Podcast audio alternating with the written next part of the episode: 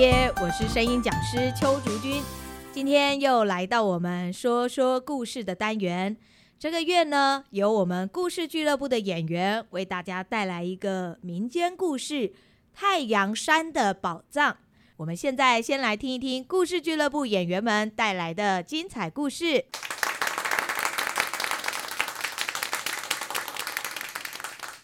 太阳山的宝藏》。从前有武大跟武二两个兄弟，原本他们住在一起。可是武大非常贪心又小气，结婚以后就一直吵着要分家。哎呀，武二啊，我们两个人都已经结婚了，万一以后生小孩住在一起啊，这空间不太够。我觉得我们现在就分开住会比较好。呃，好啊，哥哥，没问题。嗯，我这大哥是最爱护弟弟的。这样吧，我就吃点亏了。这间豪华青砖红瓦屋跟旁边这个肥沃的田地就是我的啦。那那我呢？呃，山边那间茅草屋跟旁边的田就给你吧。啊？山边的那间茅草屋根本就是一间破到随时会倒塌的房子啊！哎，你知道拆迁都更吗？哦，你别看它破啊，这可是最抢手的屋子啊！要不是你是我的亲弟弟，我可不会白白让给你这个好康啊！呃，是这样吗？嗯，哎哎，等等，不对啊，大哥，你说要给我茅草屋跟旁边的田，可是那间茅草屋旁边根本没有田啊！没有田？是啊，你在那边有看到其他人的土地吗？呃，没有。那不就对了吗？对，对在哪里啊？你的眼光不要那么狭窄，要放宽。啊、来，你看看，呃，没有别人的地，不就代表所有的地都是你的了吗？是这样吗？当然是这样啦。来，在这里签名盖章，出门左走，直达山边，慢走不送啊！呃，等等，呃，等等，哎，哦，五二觉得好像哪里不太对。但还来不及反对，就被武大推出了门，只好和妻子两个人把少少的家当搬到了茅草屋里。大哥真是太过分了，把好房子、好田地都留给自己，这样我们怎么活呀？哎，至少我们还有这间拆迁房啊。屋顶都被吹飞了，现在真的是名副其实的拆迁房了。呃呃、别担心嘛，我们还有这一望无际的田地啊，是根本还没开垦的荒地吧？呃呃、快过年了，米缸又空了，连三餐都吃不饱，我们等着饿死吧。啊，对了，哎，我们可以去跟大哥借点吃的。算了吧，你那大哥只会说：“哎，这是为了训练你独立吃苦的精神，你要懂得感激呀。”然后什么都不给你。哇，你学的好像哦，好像真的是这样哎。那怎么办才好呢？哎，对了，你看这棵老樟树，我们可以先把它砍了拿去卖钱啊。嗯，可是它的枝叶这么茂密，夏天我们可以坐在树下乘凉啊。啊，而且树上住着这么多小鸟，听着它们吱吱喳喳的声音，就像有人陪着一起工作，感觉比较热闹嘛。把树砍掉也太可惜了吧？可是不砍了卖钱，今年就过不了年了呀。也只能这么办了。嗯，于是五二拿起斧头，走到屋外砍树。嗯，把树干砍成三段好了，应该可以卖个好价钱。等拿到钱以后，不但可以买鱼、买菜，也许还可以买一些肉回来腌腊肉呢。好。拜托，请不要砍树好吗？我的窝就在树上，我的三个小孩都吓哭了呢。啊啊！原来是一只大老鹰啊！呃，我我我真的很抱歉，我也是不得已才必须砍树的。我们家已经没食物可以吃，加上又要过年了，我必须把树砍了拿去卖钱，才不会饿死啊！啊，所以如果你有钱可以过年，就不用砍树了吗？啊，当然啦，我老婆也很舍不得这棵树。要不是没有钱，我们其实也不想砍树啊。好，只要你答应不砍树，我就让你发财。啊，发财？怎么可能啊？你有听过安利吗？啊，错错错啦错啦，重重来啊！嗯、你有听过太阳山吗？嗯，我只有听过太阳饼。啊，太阳山？难道是用太阳饼堆成的山吗？啊，你要让我卖太阳饼致富？啊 嗯，我觉得你很有想象的天分呐。啊，不过我有更简单的方法哟。哦，在很远的东方的海上，有一座闪闪发光的山，叫做太阳山。哦，因为太阳每天都会从那里升起，太阳山上堆满了各种宝物，你只要随便拿几个回来，就不用担心没钱买食物吃了。啊，你说的是真的吗？那那太阳山要怎么去啊？呃，我有办法走到那里吗？别担心，我可以背你过去啊。啊啊，真的吗？不过我们必须晚上出发，在太阳出来以前就得离开那里，要不然等太阳出来，我们就会被太阳晒死了。好，没问题。这天晚上，五二就坐上老鹰宽厚的背，往东边飞去。不知道飞了多久，终于到达太阳山。啊！哦天哪，这里竟然到处都是 Prada、LV、香奈儿，还有劳力士哎！啊，你不要盯着那些名牌看呐，旁边那些黄金跟宝石难道不好吗？哦，只要一点就够你们过好生活啦！赶快随便拿几个，我们要在太阳出来以前离开这里才可以呀！哎呦，我的天哪，这么多该怎么选呢？哎哎，一个小金墨感觉蛮实用的，就拿这个跟旁边的这几个宝石吧。哎哎挑好啦，就赶快上来吧，太阳要出来啦！哦，好。五二把带回来的宝石拿去换成各种食物带回家里。我来用这个静默做点年糕好了。啊，怎么会这样啊？磨好的米竟然变成金沙了！嗯，金沙做的年糕能吃吗？傻瓜，有这些金沙，想买多少年糕都行啊！啊真是太好了，我们以后啊，只要磨一点金沙，就可以拿去卖钱换食物了。看来以后不用担心没钱过年了，我们真的发财了，真是太棒了！贪心的武大发现弟弟生活变好了。非常嫉妒啊！五二居然买了五龙年糕，比我买的还多！可恶啊！他哪来那么多钱啊？老实的五二经不起武大的套话，跟武大说了大老鹰的事。武大急忙也拿着斧头来砍树。哎，住手！住手！啊、我们不是才刚交完房租了吗？你怎么又来砍树了呀？你交房租跟我又有什么关系啊？我是来收保护费的。啊，保保保保保护费？啊，除非你背我去太阳山捡宝物，不然我就要把这棵树砍倒。嗯，我知道啦，今天晚上我就带你过去。哼，算你识相。要发财喽！嘿，到了晚上，武大带着一个大麻袋，坐在大老鹰背上，朝太阳山飞去。飞快一点，早一点到才有时间挑宝物啊！快一点啊你！我们到啦！啊！天哪，那么多名牌，我要先穿哪一件呢？呃，不对不对，应该先捡宝物啊！哎，我要发财喽！我要发财喽！哈哈哈哈！嗯，我们该走啦。太阳要出来了呢，啊、再不离开，我们会被晒死的。啊，急什么啊？我已经擦了防晒系数最高的防晒油，我再减一点啊。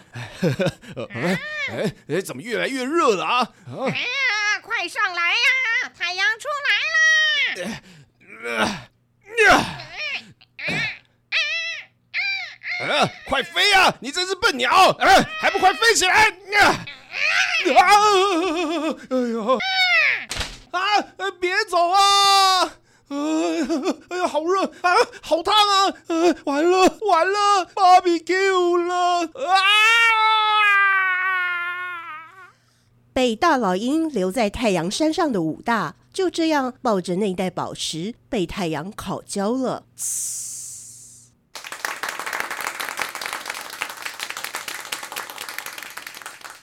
刚刚这个故事，大家有没有觉得有点耳熟啊？写完这个故事以后，我就发现说啊，完蛋了，怎么跟卖香屁好像啊？前半段几乎长得一模一样，那个铺陈都一样，马上跟我们那个编剧袁培求救，然后跟他说，赶快让这个故事变成不一样的故事。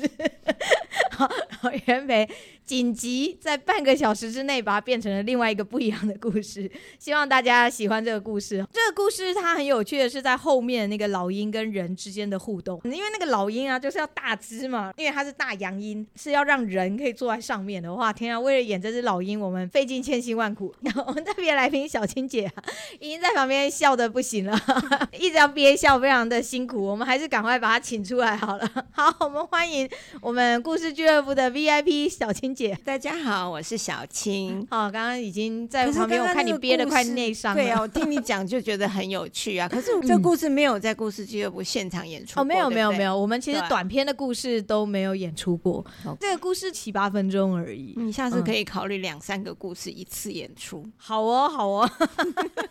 我们其实那天还录了另外一个故事，本来这一集不是要放这个故事，是要放另外一个黄牛跟水牛的故事。嗯，结果那个故事录完才三分钟，就很像人家很多这种短篇小说集之类的感觉，对对对对对对，然后就可以做一次的节目啊，就现场的话就把它串联起来。现在就是有在考虑那个黄牛水牛，目前封印当中，要等到 有别的故事可以串的时候才把把它拿出来，听起来都蛮好玩的。呃，其实民间故事好玩，就是它有很多不同的版本，想怎么说就可以怎么说，因为民间故事都是有口耳相传的嘛。对，其实小青姐也来了我们九十场的演出，嗯，中间有一段是因为她常常那个时候常常出国，那个时候每个月都要去马来西亚，所以变成我们的时间，因为我们刚好也都是在月，所以中间曾经有比较断断续续那两三年的时间。不过新故事其实都有来，都有。是后来那个重演的才开始，有的时候会请假。其实我觉得很那个时候很好，是因为小奥老师的习惯是每一年的开始就告诉我演出的日期是什么，所以我可以的话，我是尽量把那个时间都排出来。只是有的时候，因为我也要配合别人的时间，是是是，所以我就没办法来。是为什么继会鱼之后也邀请小青姐来？就是因为六月份的时候有讲过嘛，我们第一次的演出只有五位，我有在里面。我是的，是的，是的。哦，我那个时候是因为就是那时候刚好上完小蛙老师的课，嗯嗯嗯。然后我就觉得很好玩，然后有一天突然小蛙老师就说：“哎，我们要来讲故事。嗯”我就说：“哦，好，因为我自己本身爱故事，你说我连《西游记》都会读给儿子听这种的，嗯、其实我本身也是一个喜欢听故事的人，所以我就就说好啊。然后从那个时候开始，真的就是可以的时间就一定会出现。嗯、像那个时候呢，我记得一开始的时候还是那时候的没有海报，对，还有我们自己手黑板上画画这些，然后大家都很随性，也没有说椅子要怎么坐，你也可以坐地上。就你爱怎么做你怎么做，然后就这样子开始听故事。可是听故事很好的地方，是因为故事总是有一些很有趣的桥段，嗯，然后你的精神就会被注意力会被带到那些故事里头去，然后你其实是跟日常的生活是有一个切割，嗯嗯，然后你就会觉得哎很放松，是是，然后大家都讲说我笑点很低啊，就很好笑，因为你到了那个环境，其实你就是准备来听好笑的东西，听有趣的东西，所以你的心情是放松的，对啊，跟。平常你在公司的时候，对啊，因为我后来做日中口译嘛，是是是，所以其实都有那种很紧张紧绷的时候。嗯，那到那里就完全的放松。那我们刚开始的故事啊，我我们第一个故事其实就真的就是照故事书念，嗯，只有到那个有那个角色的对话的时候，我们才把它当做角色演出来。已经那个时候真的很类似读剧，但后来我们就把它变成一个戏在走，那个旁白的部分就拿掉很多，除非一定必要才加进去。只记得每次去听就很好玩，可是我不是那种。记忆很深，只能记得那个情境，比如说那个巨桃啊，飞天巨桃，大家真的都很爱那个故事。对对对，然后另外一个是那巧克力，呃，对，巧克力冒险工厂就很喜欢，就听起来就是很有趣。可是我倒是不记得说你们那个时候剧本有没有改编，我倒是不知道。对，只是后来的知道，就是说，哎，确实每一次都，所以连我们当初那样在念的时候，你都觉得很有故事性，我都觉得有。哦，好感动。对，只是后来我知道是在东风街的时候，应该就已经有剧本。对对，因为那时候你会把原始的童话书或者故事书放在那边。对对，没错，然后就看到你们的剧本，嗯，然后后来不是我们就开始练习了吗？最早的那个剧本啊，是直接印书嘛。嗯，因为我们其实就只只是截取里面的一章还是两章来讲，嗯，但是后来像小青姐他们就跟我们反映说，这样子讲一两章就好像没头没尾，没有那种感觉。哦，对啊，觉得故事没有完结，嗯、好，所以我们就开始讲整个故事。可是如果讲整个故事就不可能这样印了，因为变成就是每一章节里面取一段取一段出来，嗯、所以我们就开始请人打字。嗯，我就是在书上面就是挑几个段落，就是把它变成一个故事。我的记忆是跟着你们的进化走的，所以我只记得最近的就是每一次在那个你会先给当天会演出的，譬如说角色是谁啊，对对对对这种东西。然后在之前，像譬如说那个时候还疫情之前，我们还有现场的时候，就会看到一开始的演出的大纲。哎，对对对对，我通常都会给这个，因为因为因为以前我是做剧场的嘛，我就会习惯给那节目单，让大家知道到底，比如说这个故事的角色啊，有谁啊，然后大概故事是在讲什么，因为不一定每个人都有看过故事书，而且还好有那一张，要不然的话，因为我有的时候会迟到，迟到的时候就不知道哪一个角色在干嘛，看了那一张就会慢慢拼凑起来，说哦，原来是这些人。然后因为只就一个人要扮演多个角色，对对对，如果没有那一张，你真的不知道在干什么。听故事的时候就哦，至少抓得到那个整个的整个剧情的走向。对，因为有时候我们的那个角色简直就是多到一个，对啊，很夸张。后面的那个练习啊，因为我本来是跟小华老师上课的嘛，可是后来有时候你一阵子不上课的时候，你也会觉得自己的声音又会变怪的，就就很想要再调整一下。在那个后面的练习的时候啊，多少可以把自己的一些记忆找回来。因为听故事的关系，像我做口译的，做口译的时候耳朵其实要比较灵敏一点。是。啊听故事这种的，我觉得耳朵会变灵敏一点，因为你会听到每一个角色、每一个人物他的表现，还有譬如说动物，什么兔子啦、老鼠啦、猴子啦，全部都不一样。你会觉得，哎，这声音的世界其实真的很有趣。然后每一次你就会期待，我这次又可以听到什么不一样的。嗯嗯嗯，不会因为说，哎，今天是讲什么故事，所以我才来。我只是觉得说，哎，就是故事俱乐部的故事，那就一定有什么点可以让我们听。是是。然后每次来，你又可以稍微复习一下自己的声音，就是表达这方面。比方说，我学到最多其实是声音的方向性，嗯，还有譬如说高低，哎，是是这种的远近。那 所以你就可以学到这些东西。然后对我来说，因为我做口译的时候，我就更容易去注意到说现场的，嗯，我跟谁在对话或者是什么的时候，我应该怎么选。当然正式的课程是有啦，可是每一个月你透过这样的一个算是复习吧，对，就很好。还有还有综合应用，对，所以我就觉得哎，这个很有趣。所以这个也是为什么会每次都想来的原因。对啊，对，每次听到观众这样回馈，就会觉得蛮感动。现场的互动也很好笑啊，像比如说王董的开场的那个啊，对，自从王董加入了以后，我们越来越华丽了，越来越浮夸了。对，然后现场有很多的小朋友啊，因为我知道小奥老师一开始的时候，故事俱乐部的设定其实不是给小朋友听，我们是给成人听的。可是不知道为什么小朋友来都很喜欢。其实没想到，我真的没有想到可以吸引到孩子。对啊，因为我们故事这么长，然后又没有肢体，就是而且我们就坐在那边读，就拿着剧本在那边看，真的，真的。而且像我本来我其实是很喜欢小孩的人，可是我平常的生活我很难接触到小孩子，嗯、所以能够来这边，然后又看到这么小的小朋友，然后看着他们这样长大，我觉得有一点把我的记忆又拉回。哎，我以前带我儿子的时候啊，是不是觉得很好玩？有小孩真的差很多，对对对，就会很有趣。嗯、看到人家带小朋友来，也会想要去跟他聊两句啊，讲两句逗一下。其实你来到故事俱乐部这边的氛围，就除了听故事以外，还有现场的互动啊，什么整一整个就是你每个月就有那么一次，可以让你真正的放松嗯嗯的地方。然后像会不会会语啊，我们很久我们不会见面嘛，我们我们平常不会见面啊，可是在那里就可以碰到他，又可以聊一聊这样子，所以也认识了好朋友啊，对啊，嗯，对对，我其实这也是我当初创团的一个用意，然后跟演员们之间也没有什么隔阂啊，对 对对，我们演员都很随性。